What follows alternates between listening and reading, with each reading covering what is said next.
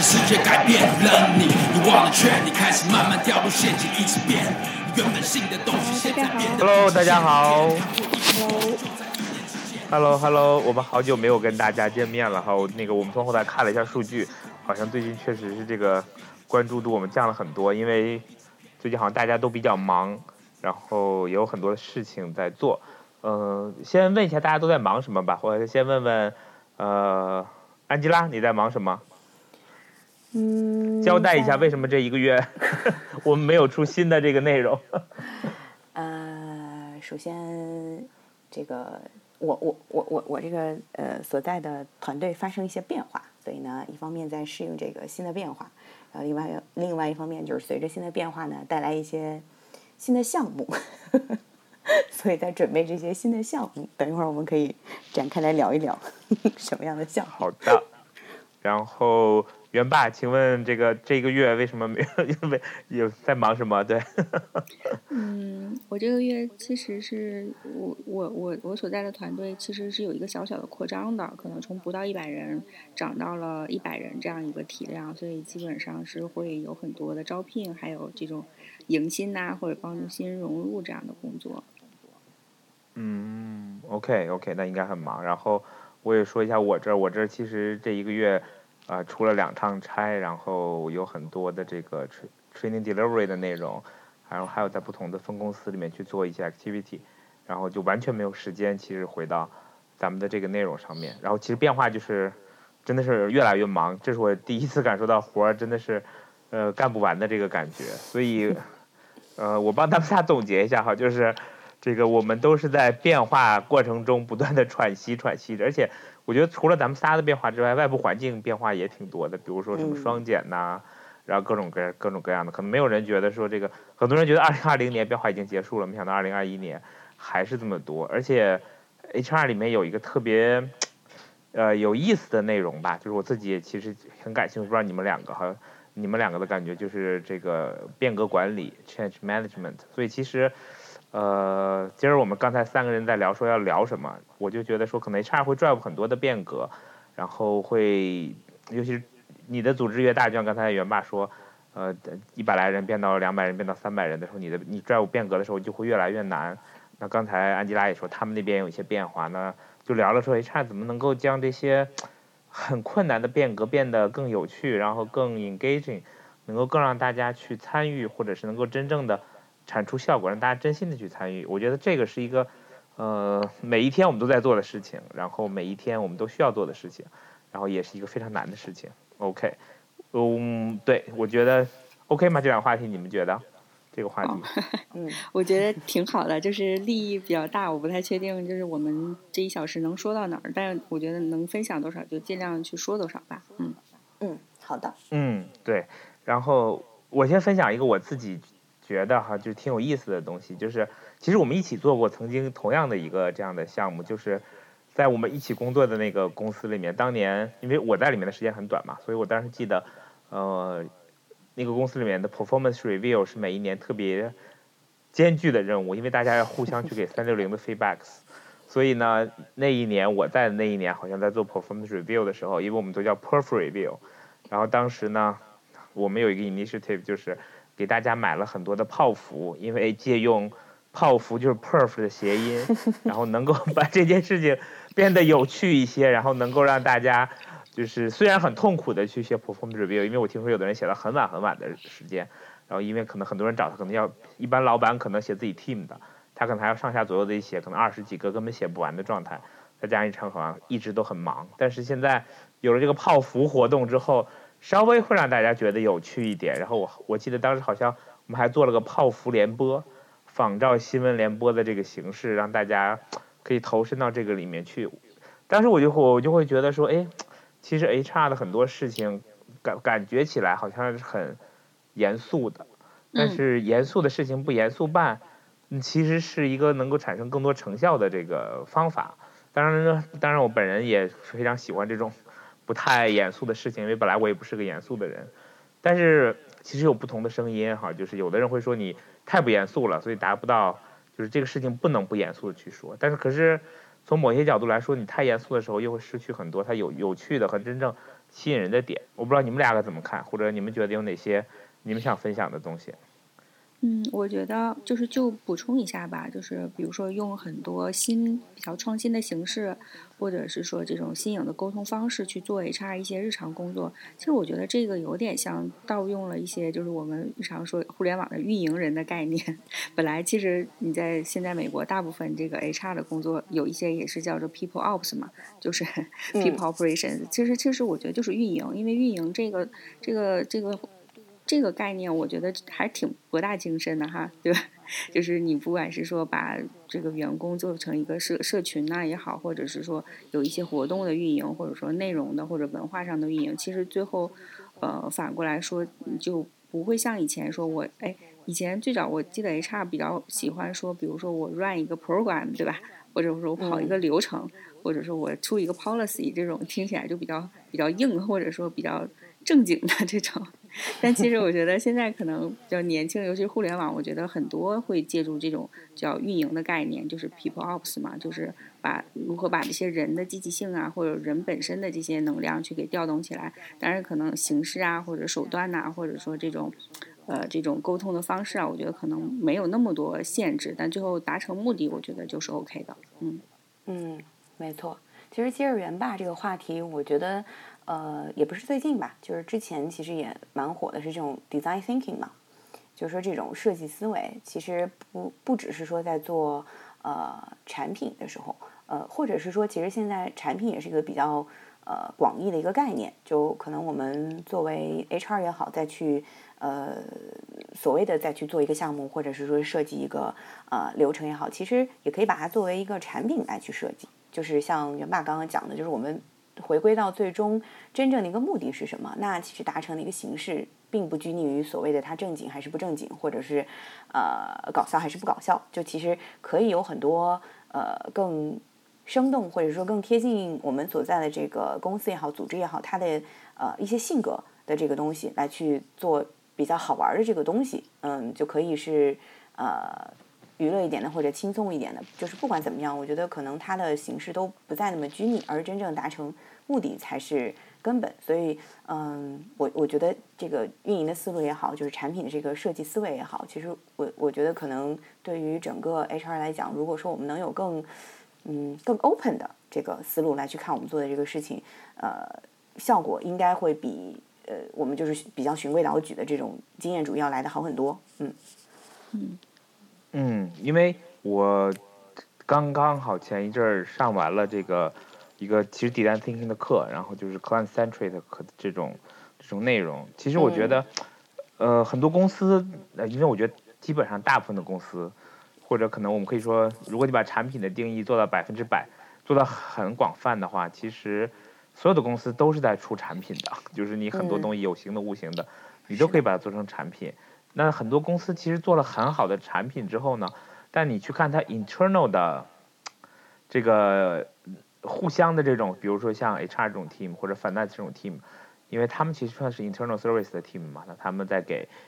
internal 这些客户去提供 solution 的时候，反而其实好像所提供的这种体验也好，或者是这种 delivery 也好，跟公司对外的这种能够提供的产品。有的时候非常不 match 的，我不知道说这个安吉拉你的感觉怎么样？就是曾经在我们共事过，就我们俩共事过那家公司，其实我觉得他提供了很好的呃 customer experience 对外部的 customer，但是我觉得在里面工作的人的这个体验，呃，我觉得可能现在可能会好很多，但是 back to 很很多很多年前的时候，我觉得我我我非常坦率的时候，我觉得是其实挺差的，或者是说你其实没有感受到这个体验的这个状态。所以这一点上，其实我觉得，后来经历的几家公司，其实它是把呃，就是把内部的这种 experience 和外部的 experience 打通了。那这个时候，我觉得最大的差异就是 employee 的这个 engagement 发生了巨大的变化，就大家会把公司当成公司的事儿，然后人的事儿当成自己的事儿。这一点上，其实我觉得是有非常大的成效的。但是呢，有一个点就是这些公司都没有我刚才提的另外的一家公司那么成功。有的时候我觉得，我觉得这个事情可能也是，就是我就是这个就是刚才我一开始为什么我觉得要要有一个讨论，就是，嗯，一定我们的判断是对的嘛？就是或者是说，到底什么是能够最好的去保证这个呃 business delivery 的这样的一个内容？这个其实是我觉得需要去讨论的。然后另外一个，我觉得呃大家都知道嘛，就是你去打造成本的时候，打造这种体验的时候是需要成本的。那有的公司可能真的是呃不是不愿意去做，而是他经过衡量之后，也许他发现他的投入产出可能没有那么的。呃，吸引人，所以他就可能觉得说，哎，那与其因为它边际效应递减嘛，那我到某一个阶段的时候，它可能只是锦上添花的一个状态了。那这个花会不会对后对它的影响有这么大？我觉得，因为也许真的是有这么大的效果，但是它可能很难单独被拿出来去衡量。那在这种情况下，其实你是不是要做这方面的投入？首先，可能在很多的 business leader 的。眼中，它就是一个 question mark，就是它 trust 不 trys 这件事情。那第二个，我觉得这是一个 long term 的一个内容，所以在这种 long term 的状态之下，你去看的时候，那大家怎么去看这个多长时间能产出这个效果？这其实也是很多的问题。所以这个可能是我觉得说，为什么今天我们大家一聊都很喜欢的这些东西，没有在各个企业里开花结果，我觉得是很重要的一个原因啊。嗯，我觉得有两个点，我可能想补充一下。我觉得一个是说 ROI 肯定是我们比较关注的，就你做任何事情，不不管这个 ROI 是以多长的时间维度来衡量，比如说我三个月见效、半年见效，对吧？但是你要说这个 ROI 是一个十年的，可能确实大部分公司现在可能是不太能接受的。所以我觉得 ROI 这个东西应该是 HR 考虑的一个点。然后还有一个点，我觉得比如说成本这件事情。我是觉得不一定是说你要做有意思或者好玩的或者有效果的事情，就一定会有大量的成本，肯定多多少少你要有一些时间和额外的预算。但是本身不一定是说你要做好玩就一定要花很多钱。我觉得 就看你就是什么在预算有限的情况下怎么把它做的 对吧，又有一些效果，然后就是能又能解决眼前短的问题的话，我觉得这个并不是一个不不可能达到的一个效果。嗯，我觉得，我就我就非常同意那个，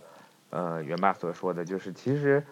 很多情况下就是看你愿不愿意做，然后以及你是不是呃真的是用心去做，就是自己首先投入去做，然后你自己投入了之后，可能才会发现大家是投入的。我是我分享一个就是我最近的一个 observation，就是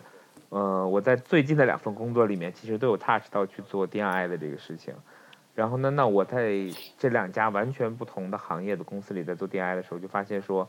员工对这件事情的 engagement 就是非常大的差异。我觉得这个可能跟企业所在的类型和文化相关。那在之前的那一家公司呢，那他就更多的感觉是员工自己会意识到 DI 的重要性。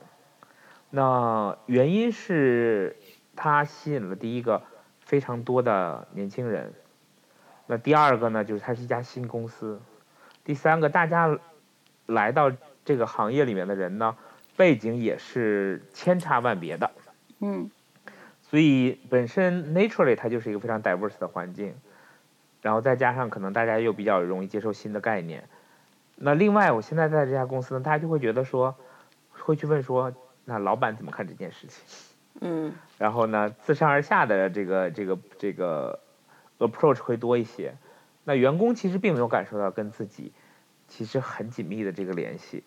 那我觉得这个差异呢，可能也是跟这个企业里面现在就是它是一家其实很历史很久的公司了。那第二个呢，它其实在一个非常专业的领域里面去深耕，所以目前这个阶段大部分来的人呢，那都是一个相似的类似行业的或者是类似 background 的人，主体主体都是这样的。所以在这种情况下的时候呢，其实。嗯，diversity 这件事情并没有真正的上映出来，但实际上我自己的感觉就是从总总部的层面或者 leadership 的层面，其实是在非常努力的推动这件事情的。可是，但是怎么样能够让这件事情 landing 下来，其实大家有非常不一样的这个理解。那有的人，那在这里呢，更多大家谈到的可能就是从 policy 的角度，从这个那个可能是呃成本的角度、selection 的角度来看这个 diversity。但是在之前的那个公司里面呢，大家更多谈的是说从，嗯，人的感受的角度，然后从这个比较一些，呃，没有那么 tangible 的角度去看这个 diversity。所以这个其实是我在做了这一轮之后非常大的一个一个 observation。但你说我现在有什么 insight 吗？其实我还没有，就或者是说因为时间太短，或者整个这个，因为我们大概九月才做完整个这个活动，所以我其实还没有机会去有很深的这个 reflection。那第二，我也是来到这边时间还没有很长，所以我其实还没有办法很好的去把这个东西能够抽离出来。所以在这种情况下，其实我自己还在一个很就是很迷茫的状态里面，甚至我自己在说，我其实已经非常努力的去向之前一家公司那个状态去 drive 整个这个活动了，但是你会发现说，大家对这个事情的状态真的是完全完全不一样的，所以这一点上其实也会看到说，当我们去做很多内容的时候，嗯，受众很重要，然后受众的行业也很重要，这个就是回到。刚才安吉拉说的那个内容，就是我觉得是要用 design thinking 去来做很多的东西的，就是你要把自己的这个体验打造成一个产品。就是当你卖给 A 公司 A 的时候，你可能就是要从那个员工体验的角度来去做这件事情，就是它的 emotional 的东西。那卖给 B 的时候，可能就会稍微是更放在 enable 一些真正比较 statics 的这样的东西上面，可能它的这个。大家的认知度会更好、更高一些，因为公司的体量不一样，然后大家可能在里面的 context 不一样，所以最后真正能打动他的点也不一样。所以这一点上，我觉得是一个特别不一样的地方。那安吉拉其实有一个故事，就是他们在换了这个团队之后，那有一些可能就是带着之前的针对之前 customer 的这些很有用的 approach 带到了新的公司里面。那可能就会发生一些不一样的变化。我不知道你们两个怎么看这件事情。我我想补充一点，就是饺子的这个这个事情。其实你刚才说的时候，我当时脑子里第一个蹦出来的就是用户痛点，就是你你同样是说我有一个东西对吧？就是你你这一套东西能不能卖给两个不两两个不同的群体？可能在你现在这家公司里，就是比如说这个就是多样性啊，或者多样性的文化，可能暂时就不是他们的一个。切实的痛点，或者说一个着急的痛点，那就不是他们的紧急需求。那这个时候，你你怎么去做它？或者说，对于你的第一家公司来说，那这个这个呃文化的多样性可能就是他们的一个痛点。所以，这个如果我们真的是回到说 design thinking 啊、产品思维啊或运营思维来讲的话，我觉得 HR 可能很难是说。像以前就是说我人事部这种，我把一套东西就 强给到不同的类型的组织，或者说不同阶段的组织。那实际上这些组织它在不同阶段的痛点是不一样的。虽然我们牌都是这些牌，套路都是这些套路，但可能这些套路在不同的组织里面，你打的是打同样一个套路，可能可能出拳的轻重啊，或者是说要努力的方向就不太一样。嗯，没错。嗯，其实我我刚刚在想，就是呃，怎么说？我我整理一下思路啊。就呃，我我其实觉得像这种东西，它是很贴这个组织的价值观的，就是这个 value，就是它到底呃，因为其实比如说像呃 DNI 也好呀，或者是说就其他这种 engagement 也好呀，它其实是一个呃长线投资，就是说并不是说短期你就能。立竿见影就看到一些什么东西。当然，如果说，呃，你也不可能说短期啥也没有，对吧？就是中间这个平衡其实很微妙。就是，嗯，然后另外一个我觉得很很微妙的点，就是像刚刚饺子说的，呃，就原版也提到，就是这个这个到底痛点也好，或者说这个需求到底是什么？嗯，我其实呃有过有过两个 reflection，就是。现在这个这个公司之后，呃，第一个 reflection 就是我之前可能在尝试做一些内部的沟通，呃的时候呢，嗯，有一些些的这个 condescending，就是我我自己可能有一些这个呃自以为是的点，觉得说，哎，我可能认为我见过或者是我体验过的一些好的东西应该是什么样的，然后我可能就沿着这个思路去做了，嗯，就是在。对组织的痛点也好，或者说具体这 customer 的理解，其实不是特别够。呃，然后呢，我就从一个极端后来变成了另外一个极端，就是呃，又又变成了特别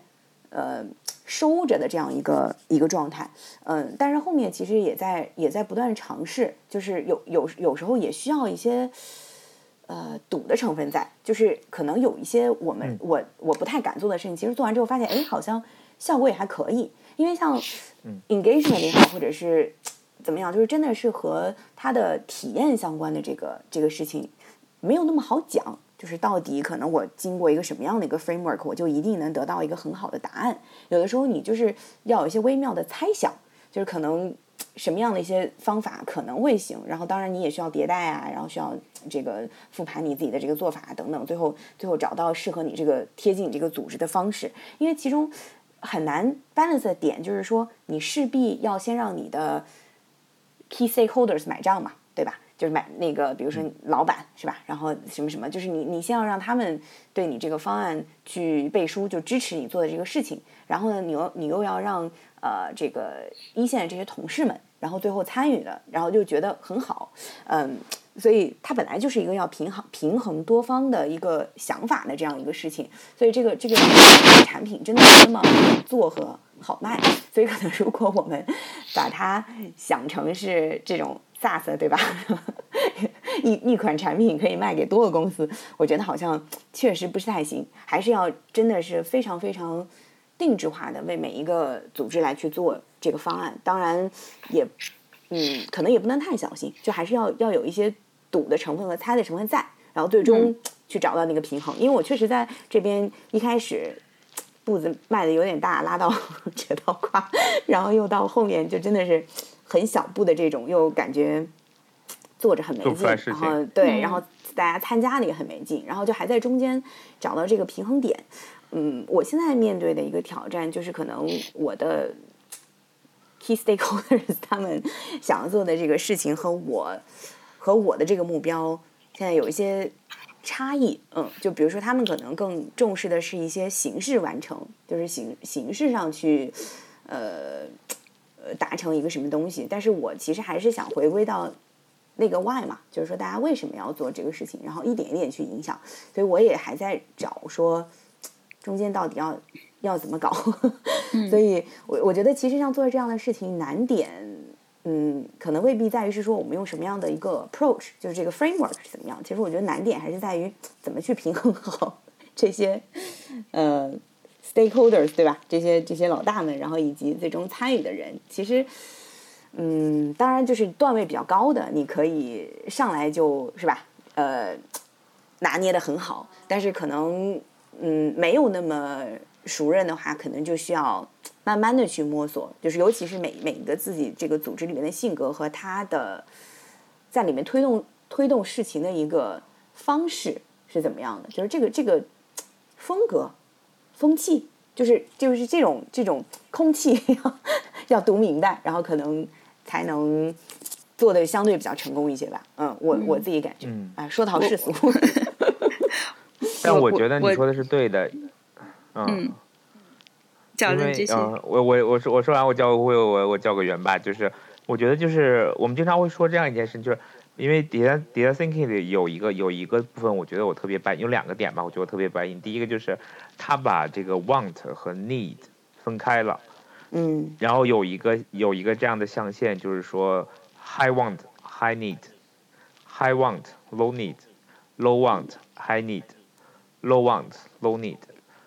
其实能够 categorize 这些东西之后，你就你就会比较容易的去找这个 approach，因为有的时候他想要的东西不一定是他真正需要的东西，然后呢，他需要的东西不一定是真正他想要的东西，所以怎么样能够把这四个区间里的东西 packaging 在一起做一个 solution，其实就像刚才你俩说的，其实很重要，就是也许所有的组织都需要一样的东西，但他不一定想要一样的东西，所以怎么样能够把这个想要的东西和他需要的东西，呃，你是做成包子呀，做成饺子，都和成馅儿放在一起，然后能够让他吃他想要的部分，但是他把他需要的部分给他，让他意识到这个东西是他需要的，这一点我觉得其实是，呃，挺难的。就像你俩刚才说的，所以现在为什么大家都说 HR 是要是要一个一个 consulting skill，就就是这一点，这是第一个概念。我觉得可能每一次，我现在做事情就在想分，就在分析说哪些是他想要的。我怎么能够满足他？那哪些是他需要的？但是他可能不想要。但是我觉得我我们也需要他来做这件事情。那我们怎么能够 sell 给他？第二个，我觉得就是啊，有一个怎么去 prioritize 的事情。一个是 feasible，一个是 value。那在这个过程中，其实最 feasible 和最 value 的部分，其实市场所有人都会做，因为它又好做又高 value。那其实不一样的地方就出现在这些呃第二个象限，就是 feasible 和 value 都在某些层面上是第二个 tier 的。那你可能在做这些事情的选择的时候，各个公司或者各个组织、各个各个 team 就不一样了。有些 team 可能会选择更 feasible 的东西，有些 team 可能会选择更 valuable 的东西。但是它的 value 和 difficulty 就会也岔开，所以这种情况下，最后就会发现说，哎，大家就长得都不一样了。所以这个时候就是每个千人千面的状态，就是有的人可能倾向于我铤而走险一些，我去追高 value，有一些可能就会追求安全去 feasible。那这里面又有无数的变量，所以这些东西融合在一起，其实当你真正去做一款能够打动别人的产品的时候，呃，其实真的挺难的。那第二个我就。我就想说，这两点融合在一起的时候，呃，反而对我来说，我觉得是这个工作特别有意思的地方。因为我在九月份的时候，正好是 exactly 一模一样的内容，然后呢，在两个不同的城市都做了，但是在一个城市做的效果非常好，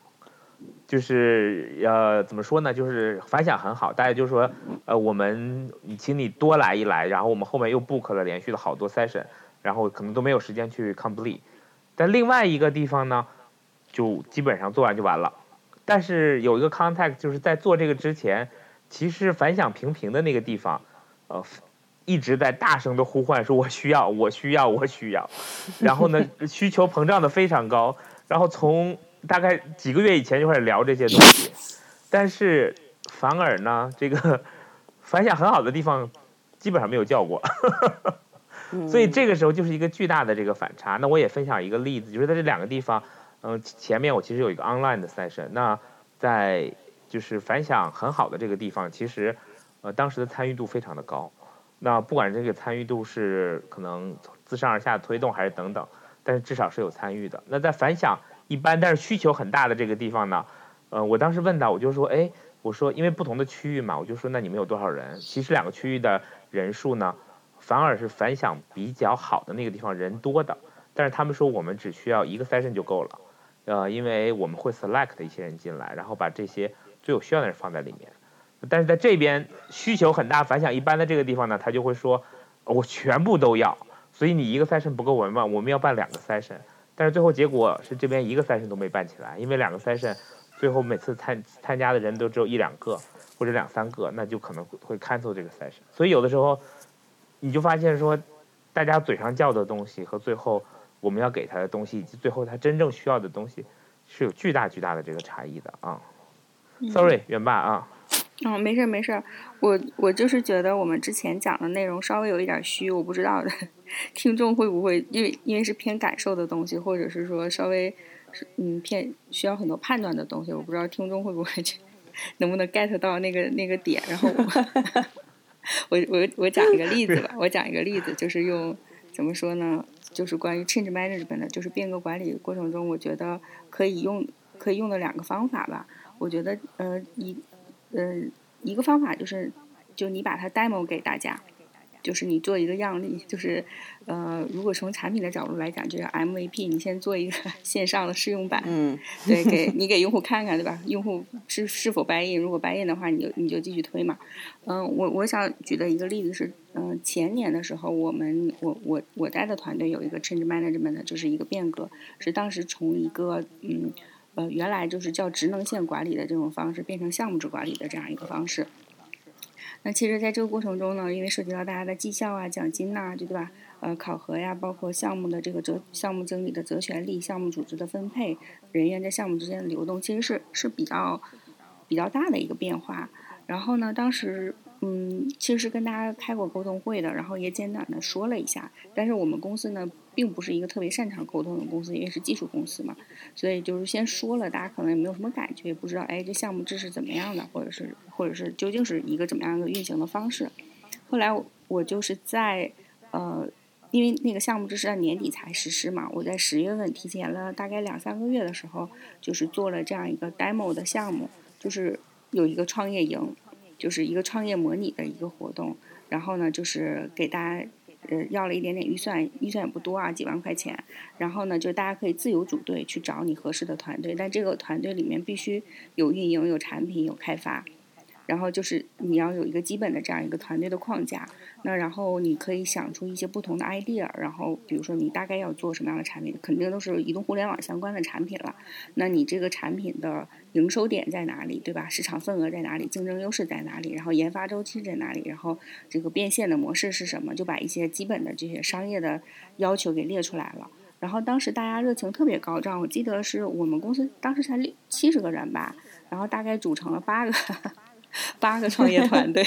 对，就是小的团队是仨人，然后大的团队可能就十十将近十个人，然后呢，大家就会非常关注就市场上有哪些方向啊，产品去可以做，然后包括现在已有的市场。的这些竞品的份额是怎么样的？他们的变现的效率是怎么样的？那实际上呢，就让大家都有比较强这样一个商业的概念。因为以前可能很多研发或产品，他说我就把产品做好了，我就把这个 deliver 就好了，他不太关注外部的。那实际上真正变成项目制的话，那每个项目经理其实都要直接跟外部的这些产品去形成一个竞竞争关系嘛，它都是一个独立的对外产品。所以在这个过程中。其实大家对市场调研呐，然后包括对市场分析呀，包括变现呐、商业呀，以及未来的发展规划，包括成本控制，其实自己都是有很多的时间投入去研究这些东西的。然后最后八个公司吧，就是他们八个就模拟的公司，分别做了这个路演，然后讲明了他们的产品是什么，他们的这个。呃，这种就是生态在什么生态下去运转，然后他们大概盈利的点是什么？就是这个回本周期是什么？然后包括团队的成本、团队的分工。那实际上就是在这个大概是给了他们两周的时间做准备，在这个过程中，其实他们整个对所有是说一些团队角色的转型，他们自己在这个模拟赛的过程中，其实转型的就挺好了。当时最开始的时候，我们也想过用那种叫黑客马拉松。但黑客马拉松更偏那种技术方向的，这更多是说，哎，我技术上如何快速实现。但这种叫模拟创业营的话，其实更更偏向说一个商业的转变。就以前是一帮工程师，对吧？或者一些项目经理、产品经理，我怎么把他们转变成一个一个的独立的有商业视角的这样一个小团队？然后最后八个团队去纷纷路演，那你就能看出来，有一些团队比较靠谱，有一些团队比较不靠谱。比如说他们。他们选产品方向啊，或者是说这这些这这这些视角，那你其实过程中你是可以去发发掘一些人才的。然后最后我们给了前三名，分别给了一万块钱，好像八千、五千的这样一个奖金。那大家实际上就是获奖团队也是挺开心的，没有获奖团队也有一些团队团建的基金，至少在这个过程中大家有些互动，有些了解，然后有些合作。然后这个事情过去以后，嗯，大家拿了奖金很开心嘛。然后也有也有的人就比较聪明嘛，就会问我说：“哎，这个是不是将来就是我们公司明年会转成项目制的一个，就是一个预演？” 我说：“对，是这样的，就是就是你你们未来大概要做的事情就是这种小项目制，然后小团队，类似有点被孵化的这种感觉，其实跟你们前两周做的事情非常像。然后大家就觉得，因为效果是很好的，大家也觉得挺开心，最后又又有钱拿。”所以大家当时对这个变化其实并不是很排斥，甚至说百分之五十以上的人还觉得，哎，这是挺有意思的，对吧？你看我在这个孵化这个孵化赛的这个过程中这么英明神武，对吧？就是对市场什么的了解的这么好，那我将来如果真的是给我一台业务，我自己也能做的特别好，就大家对这个信心很高。但是实际上过程中没有那么简单，孵化赛是一个特别特别微缩的一一个一个场景，但是。我觉得，首先他们大概了解了整个未来团队的运营模式，然后包括一些从以前没有关注到的东西到他们需要关注的东西，整个过程我觉得，无论是从技能上啊，还是心态的转变，甚至说最终啊，本身这件事情是为了变革管理去铺路的，然后就变成了是说你没有太去动员大家，或者大家没有特别抵触，那就实际上就把这个项目制的这个这个转型就完成了。所以我是觉得。呃，你选对了一个比较有意思的形式，然后再选择了一个比较，就是非常，因为当时选那个 timing 确实是痛点，就是就是要变化。再过三个月，公司的这个组织架构就要变化，大家能不能接受？那就是在他需要的时候，你给了他一个有意思的活动。我觉得整体来说，如果是说一次变革管理的话，大家接受度就是就是很高的，而且也是一个比较平稳的过渡。所以这个是一个比较实际的例子吧，就是说你如何用一些有意思的活动去把你要做的这些变化去 demo 给大家，让大家能够体验，觉得它有意思。然后还有一种 demo 的形式是那种就是去参观，就是或者说访问吧，就是跟你们未来将要变化的那种组织类似的这种公司或者团队。那大家可以看看，OK，如果我们变成那个样子，哎，他们也是。就是对吧？就是朝气蓬勃的，或者说公司运运转的很好，那大家也是干劲十足的，大家也会有信心。其实我觉得，对于变革来说，大部分人不一定是抵触，可能是恐惧，就是他不知道要变成什么。那如果在这个过程中给到大家一点，无论是通过这种 demo，就是预演的形式啊，还是说让他看到未来的这个组织大概什么样，比如给他一些呃，就是参观访问其他公司的机会，那他实际上对未来是有个。有一个憧憬的，那可能大家对这个变化就不会很恐惧，继而不会很抵触。对，这个是一个实际的例子。嗯。哎，因为我我我我其实刚刚听我就想到那个，就是之前我们的那家公司，它也是有类似的嘛，就是呃，workation 嘛。就是相当于是说，大家可以在假期的时候，然后一样。我觉得，嗯，就是这个这个这个 demo 其实是一个特别好的一个方式，包括在那个 design thinking 里面，它其实有一个很重要的环节叫 prototype 嘛。嗯，就相当于是说，你先，对你先你先捏吧一个 捏吧一个原型，然后先试试，像 MVP 也好，其实都是特别好的呃特别好的方式。然后，嗯，我我我之前在做，比如说一些。呃，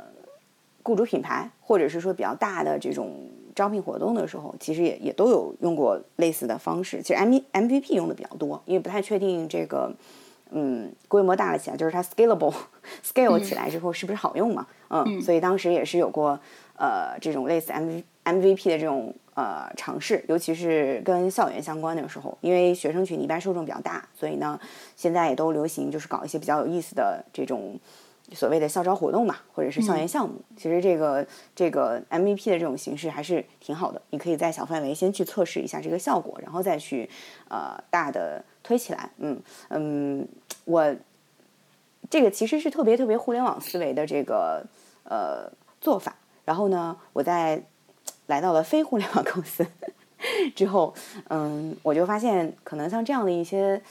mindset 是比较少的。包括跟就是老大们想去推的时候都挺难，就是嗯有一些比较传统的做法是他们喜欢大，就是呃动静比较大，然后场面也比较大，然后呢呃可能对于这种小型的测试，包括是在业务也好呀，或者是说做这种对外还是对内也好，都是不是说特别倾向于小步快跑的这种形式，我觉得这个也是。稍微有那么一点难，嗯，就是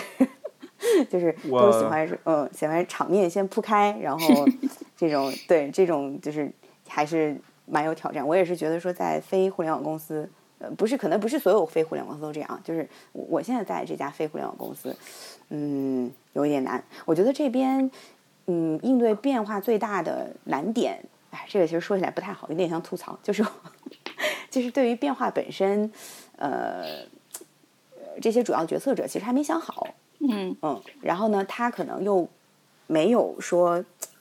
嗯，去进行一个试错呀，或者进行这种 M V M V P 啊，或者是怎么样的这个这个呃意愿，他可能就是说做还是不做，做还是不做，然后就在这个网上不是都说犹豫就会败北嘛，就是在犹犹豫豫这个左右横跳的过程中，其实呃就是比较比较难，因为它相当于是没有一个。呃，初始状态和一个预计的一个呃未来状态，呃的，就是不明确，所以就相当于是你一直是动态的，嗯，这个就嗯比较 比较难去比较难去管理，嗯，因为你你不知道到底要管理成什么样，所以我觉着呃这个是可能我我我目前 遇到的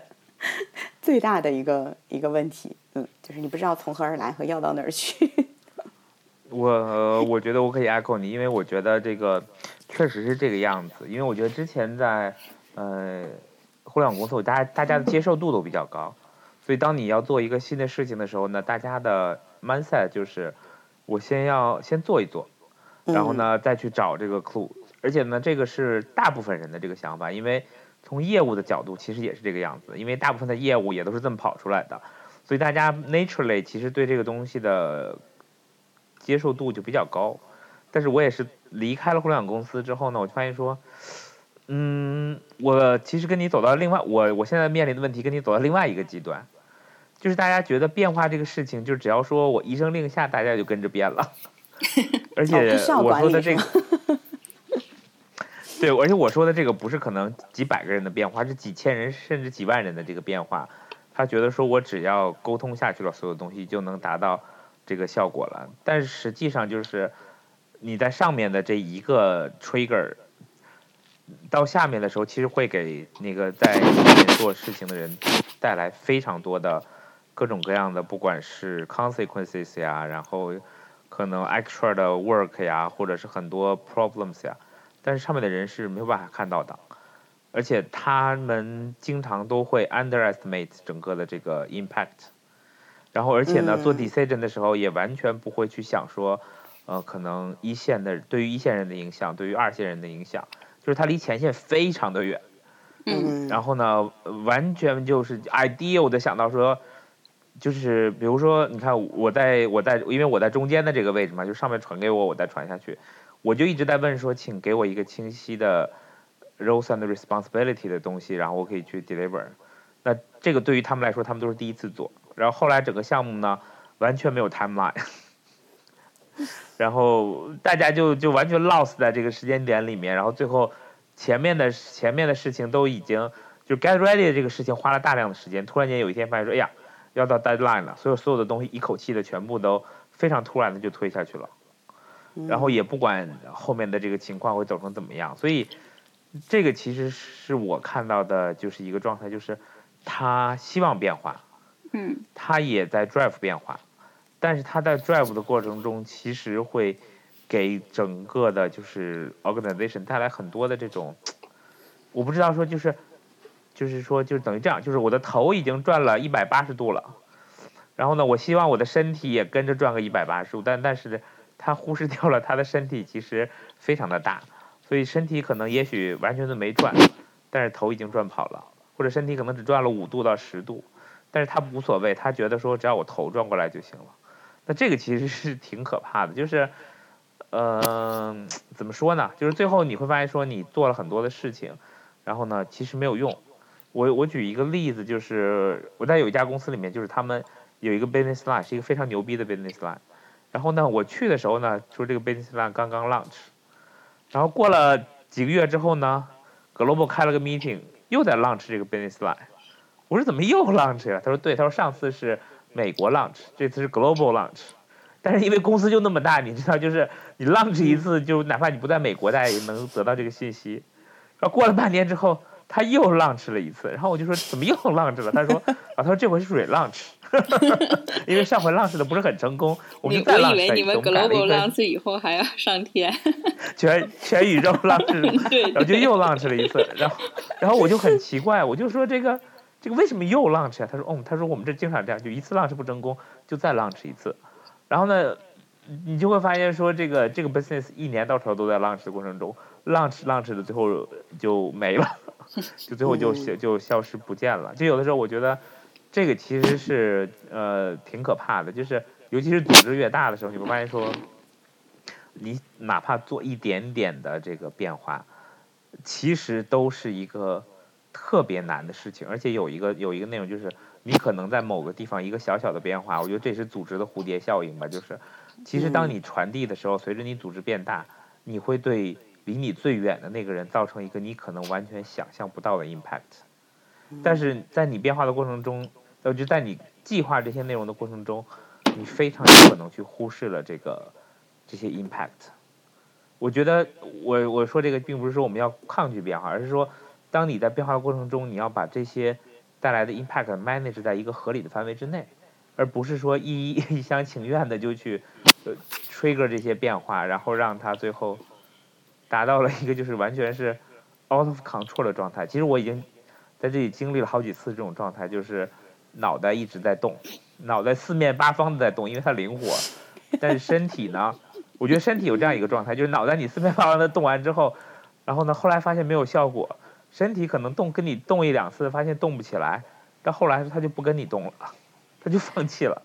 嗯，然后反正你反正你怎么动都可以，但是我我发现如果不动，可能也许是最好的 solution，因为这个叫以不变应万变嘛，因为你自己其实没有想好你怎么动，所以我觉得这个反而会说的时候，你知道我想到什么吗？我想到那个 老鹰抓小鸡，就是你前，就是你前面那个那个那个鸡妈妈在左右的动嘛，然后后面最后面的那个，就是你知道队伍最后的那个那个小朋友叫跑死，你知道吧？就是他要对一直一直左右的跑，然后到最后真的就像你说的，他就不动了。他就等着，对呀他等着前面再动就好了，他就不动了，而且到后面有可能整个这条队伍就散了，因为已经抓不住衣服了，就是已经扯扯飞了，就大家一直在到处跑，所以我我我我觉得我特别有感触，因为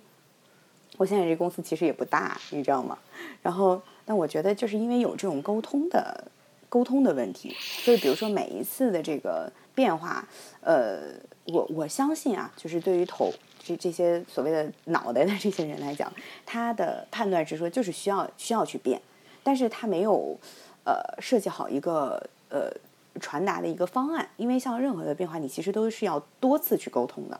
然后，呃，以至于就是在没有任何的沟通的情况下呢，呃会出现两种情况，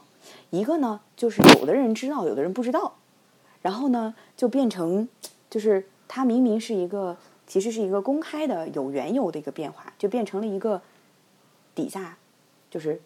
曲曲咕咕的这样一个一个莫名其妙的这样一个 一个 gossip，就是变成哎，你知道吗？有一个什么什么什么什么事儿，因为它就是没有很很系统的拿到明面上去去进行一个组织沟通嘛，所以这个其实是一个特别大的一个问题，就是因为你在有这些变化的时候，其实沟通是一个根本。你如果说你的层层层层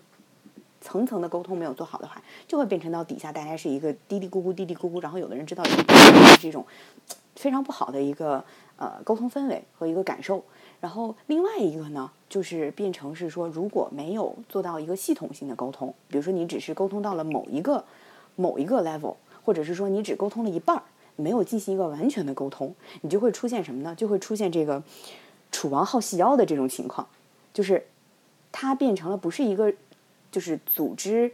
决策，而变成是某一个人，然后他的一个偏好，他的一个 preference，嗯所以沿着嗯底下就变成公兵多饿死了，就说哎，是吧？这个楚王喜欢细腰的，然后底下大家就全说哦，重点就变成了细腰，然后就就使劲儿的使劲儿的效仿。就比如说可能呃，老板就是只是只是冒出了一个什么 idea，对吧？然后然后讲了一下，然后底下的人就像圣旨一样接过来，然后就大肆就把它到底下就已经传的已经是一是一个荒腔走板的一个很莫名其妙的一个东西，所以我觉得就是嗯，任何的这个变化，就是我我我觉得对于脑袋来讲，它可能都没有办法做一个非常充分的，就说哎，鸡妈妈就知道说哦，我这队伍最后的那个小鸡崽儿 会会跑得累死，但是至少它要一层层传下去。呃，进行一个系统性的沟通，就是每一个 level 要怎么沟通，包括是全员这种沟通要怎么样去，怎么样去定位这个事情，大家要怎么去理解这个变化，然后可以这样的话，它每一个小的团队就会变成一个有机的一个组织来去调整成一个应对这个变化最好的一个方式，而并不是说就是这种线性的，就是这种鸡妈妈在前面，然后后面小鸡崽儿甩甩到飞，然后或者是就是这种楚王好戏要，然后大家全扎脖儿把自己饿死的这个这个情况，所以我觉我我觉得其实像应对这种情况根根本还是呃这个系统里面的沟通系统要建立好，呃这个组织里面的沟通系统要建立好，就是嗯它是一个非常透明的这样一个东西，然后这个其实还是回归到嗯价值和文化本身，就是比如说像饺子，我和我和饺子共同的那家公司，它它的内部的文化就是保密嘛，所以对于有一些变化也好，或者怎么样也好，他就是不会跟你去讲的，因为这个就是他的，就是他的文化嘛，对吧？呃，但是其实对它的那个 retail 那个那个部分的话，呃，它的那个 value 是呃员工吧，嗯，就是它的这个这个。就是员工是很重要的一个部分，员工体验也是很重要的一个部分，所以就变成是说，比如说是在招这个 management 和 leadership 的时候，都会非常侧重是说，哎，他的 people sense 是不是够好，他是不是 people oriented，嗯，所以一定程度上保证了在他那那个那个那个区块里面，呃，内部的这个 experience 还是比较 OK 的。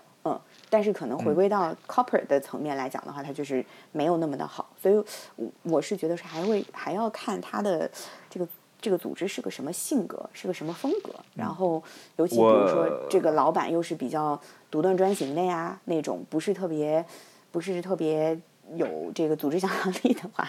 你想到的一些对你想到的一些有意思的这个东西，到他那边可能都会认为是说不正经，对吧？这个 荒腔走板，然后 不务正业，就我我让你搞这些东西，你怎么你怎么你怎么不搞？所以我觉得，嗯，还是这个可能我的我的格局比较小啊，就是我，嗯，我是觉得先先先先理理清楚，就是所在的这个组织它是个啥性格，对吧？然后这个老板是个啥风格？然后有时候确实你说硬硬顶着老板，说我觉得你其实需要这个，他说他说你在教我做事。对，我我看你是，我看你是有点大胆。对，而且我我补充一下，就是我觉得就是你刚才说那个保密那个吧，它也有好处。好处是什么呢？就是你就不用想那么多了，你就你就等就行了。上面给你掉下来个馅儿饼，你今儿就吃馅儿饼，你也不用去问说明儿吃什么呀，因为你一问了，人家不许问明天吃什么，掉下来什么你吃什么。但第二个呢，有一个好处，也就是说那个。你既然掉下来什么吃什么，而且呢，上面的人也会知道说，哎呀，我掉下来什么吃什么，所以他其实每次掉下来的东西呢，都是还可以吃起来还还 OK 的。嗯。偶尔有那么就大部分的比例上面，就是吃起来还是 OK 的，跟其他一些相比，我觉得就是在一个水平之上的，所以就保证了就是下面的人呢，就是说，哎呀，我其实不用特别考虑，就是这个回到前两天我跟有一同事去聊这个吃午饭这件事情，就是有食堂是好是坏。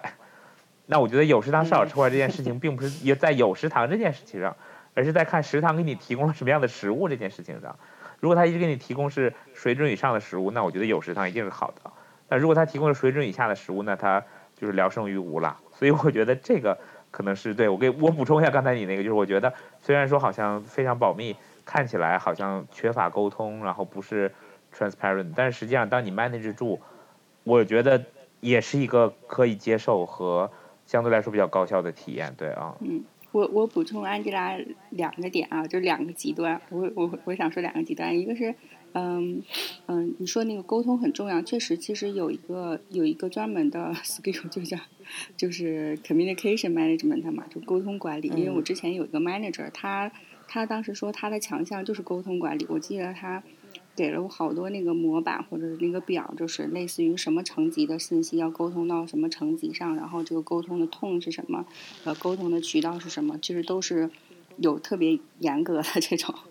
划分的。那实际上，如果一个真的是说那种大公司，嗯，就是就是跨，尤其是跨国公司，那什么样的信息怎么沟通，沟通的频率是什么，就发起发起人是什么，这个痛是什么，对吧？然后这个这个内容是什么？风格是活泼的还是严肃的？其实都是有很多，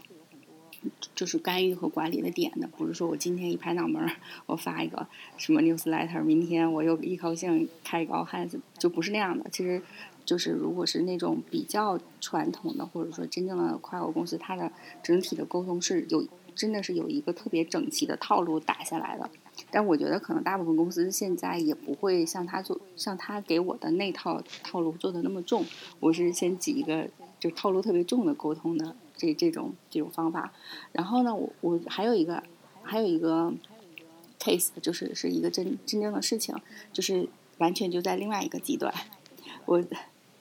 那个我一个朋友的一个一个经历，他当时是在一个事业单位，然后刚好他们那个整个事业单位是要经历一个重重组。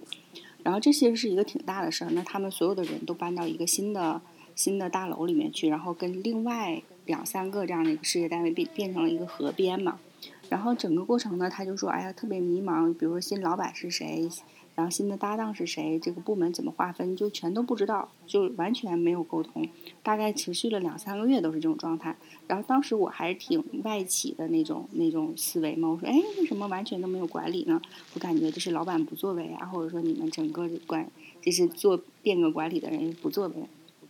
当时还挺批判人家的。后来又过了大大概一个月，然后然后他跟我说，一切都尘埃落定了。然后我就很好奇，我说：“哎，怎么这么快就尘埃落定了？”他说：“是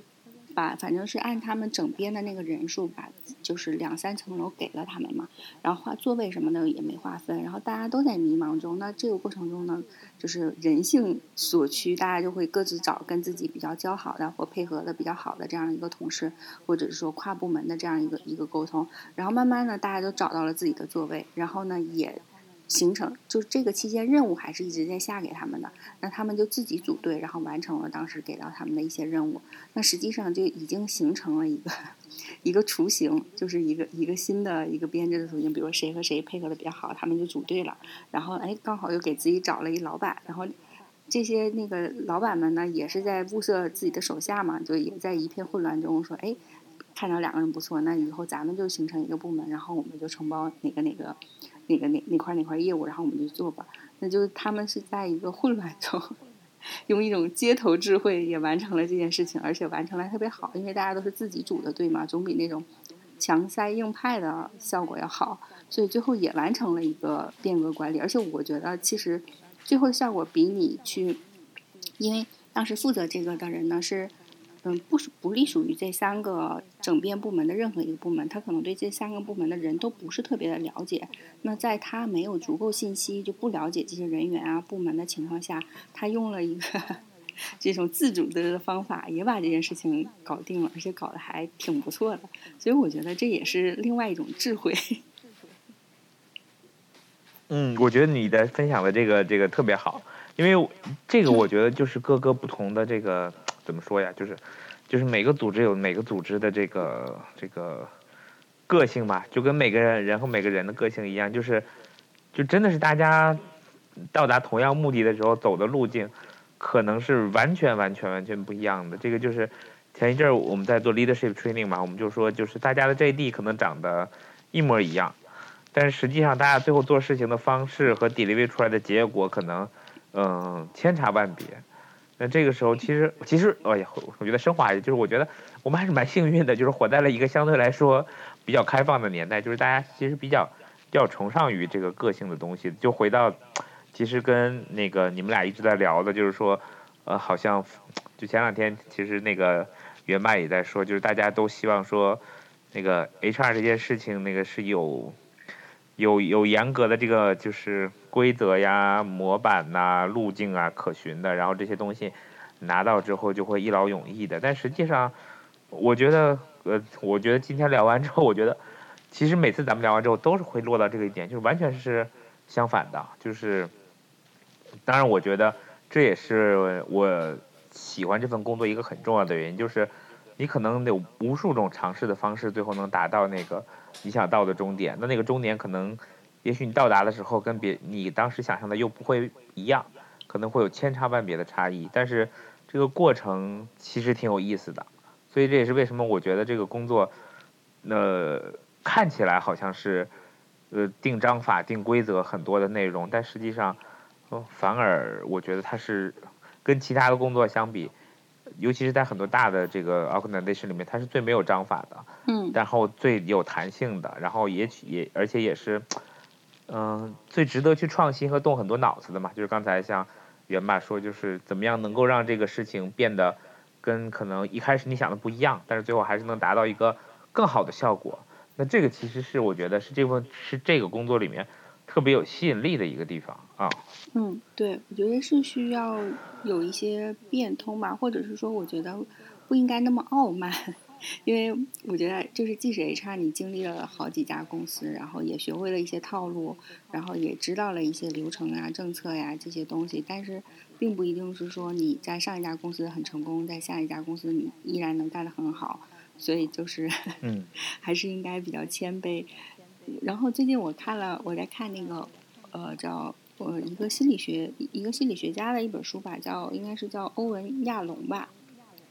我不知道那个饺子之前那个有没有了解，就是我觉得他有一他那个书里边呃有一点写的还挺有意思的，就是最早的就是呃这个心理学的这些学派呢，其实也挺傲慢的，一上来就得给你定性成 什么什么毛病，什么什么样的精神病，然后去诊断啊，去分析这个这个这个病人。对吧他们说定定义定义的病人，但是，呃，欧文亚龙他后来成为非常就是非常有名的这个心理咨询师，然后别人就采访他说：“那你是怎么样做的这么出色的？”他说：“其实我并没有去定义我的病人，或者是说我尝试着用我们给出的这这些概念呢，或者是说这些定义去框他，说他是什么什么类型的病人。可能我上来就是非常真诚的倾听他，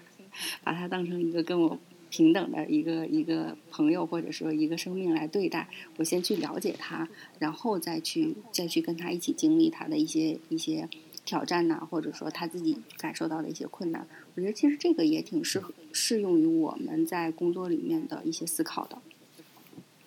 嗯，而且我觉我觉得我 echo 你一下，就是。其实那个前一阵儿那个正好我们在在安排那个 MBTI 的内容嘛，虽然我知道说 MBTI 在市场上的这个 reputation 现在并不是特别的好，但是我觉得它还是有一定价值的。就是当你用它的时候，其实你不用用它去框住你自己，而是你用它来在做 reflection 和做一个 reference，就像镜子一样嘛。就是它永远只能照出来你的一面，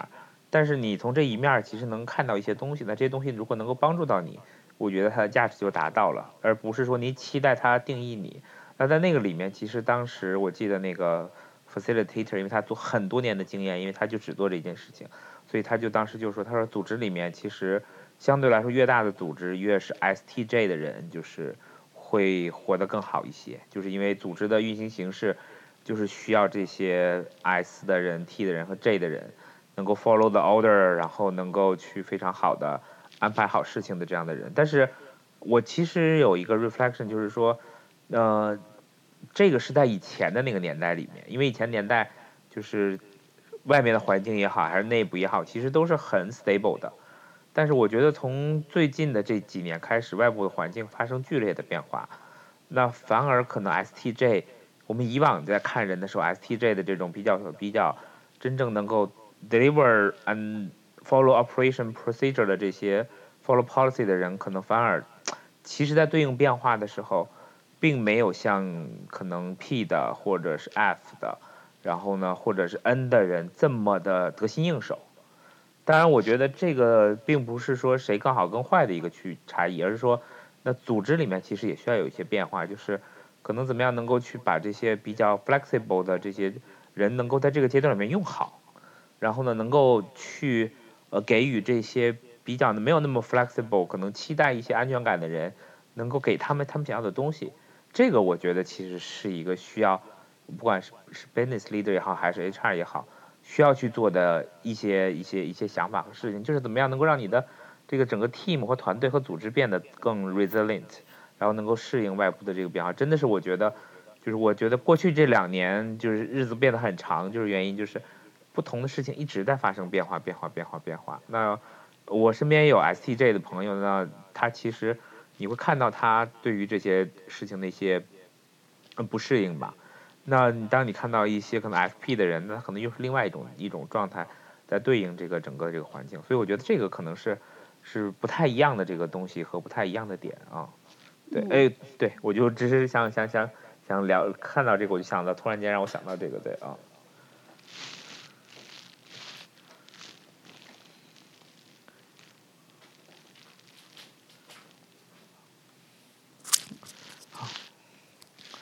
然后我知道这个安吉拉好像这会儿去那个呃看娃去了，那个所以他回来了，回来了，给我们两个回来了 刚回来，刚回来。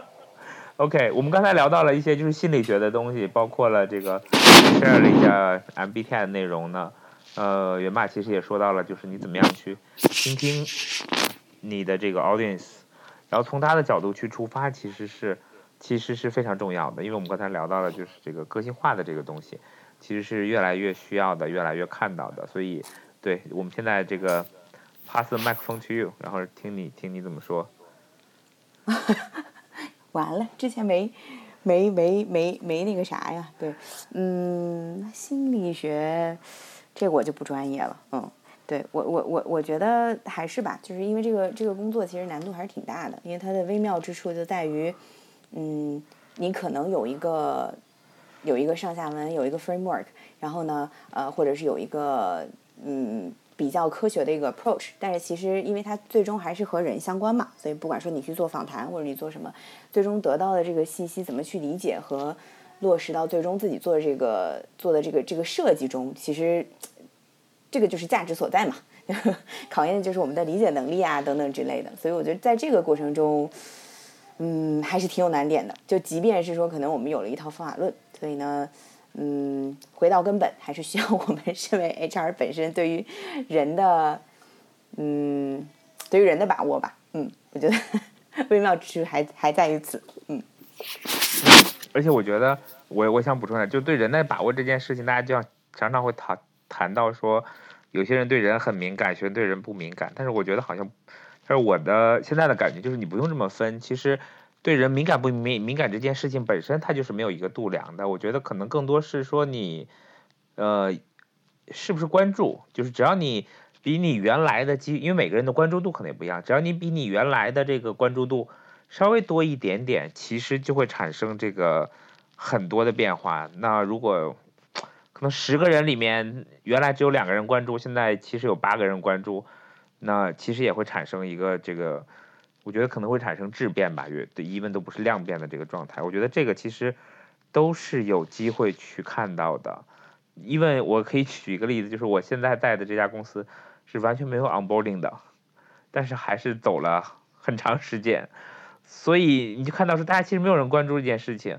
但实际上你说有了之后会好还是不好呢？我其实也不知道，因为这个它一定是很大的一个 investment，然后呢是一个很大的 commitment，那最后带来的 impact，如果是长期和短期来看，它是不是有这个价值？我相信它一定是好的，但只是是说我们投入的这个内容之后产出这个价值是不是合理的这件事情，其实我一直我一直现我以前会觉得说一定有是好的，但是现在我可能就会 question 说。真的是一定有了会好吗？它会不会没有会更好一些？有的时候 less is more，对啊。嗯，对，就是我觉得这个就是 HR 的投入和工作跟最后业务的产出，其实它中间是有很多很多 变量和因素在里面的，就是不是说一个特别简单的公司，我在这加一呢，出来的结果就加一。这个 我觉得肯肯定是一个很多什么。很多变量，或者说要转很多道弯儿才能才能出来的。然后，我想我想回应一下刚才那个安吉拉说的，就是对对人的把握吧。就是我我甚至觉得用“把握”这个词都有点傲慢，可能只能是说对人或者对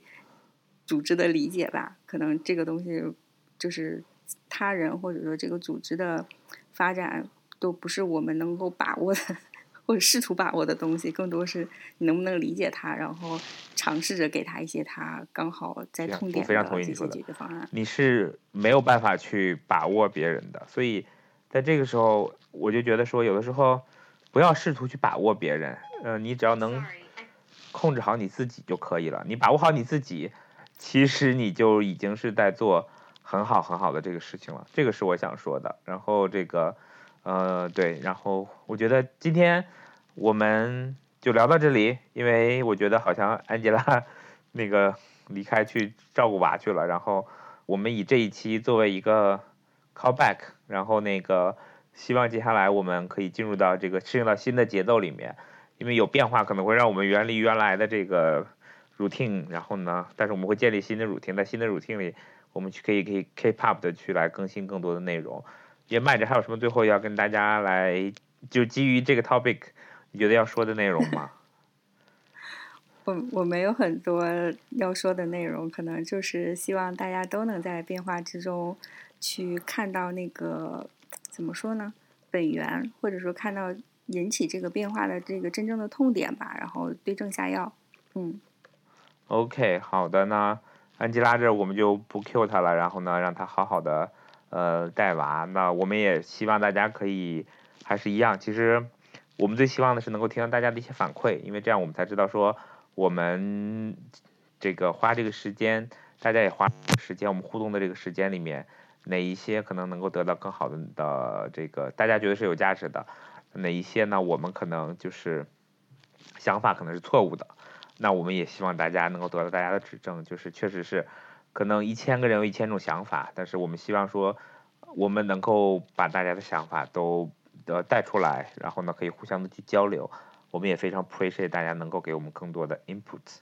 呃，对，所以呢，那我们今天这一期就到这里，那我们俩替安吉拉跟大家说，嗯，拜拜。然后呢，我们 对假期愉快，就我们这个是在十一期间录的，然后那个也非常难得，终于挤上了时间，然后也祝元爸那个明天一路平安，然后我们期待假期之后再见。谢谢大家，拜拜，拜拜，拜拜。你说说而已，你忘了劝你说你只是苦无机会理由，你一直变，只求你走的路不要一直骗，你懂我意思吗？要顶住自己线，回不到过去，未来又抓不住现在，为何房价搞得这么变态？现在的人们总是面带着愁云惨雾，贱卖的时间仿佛我们都是不。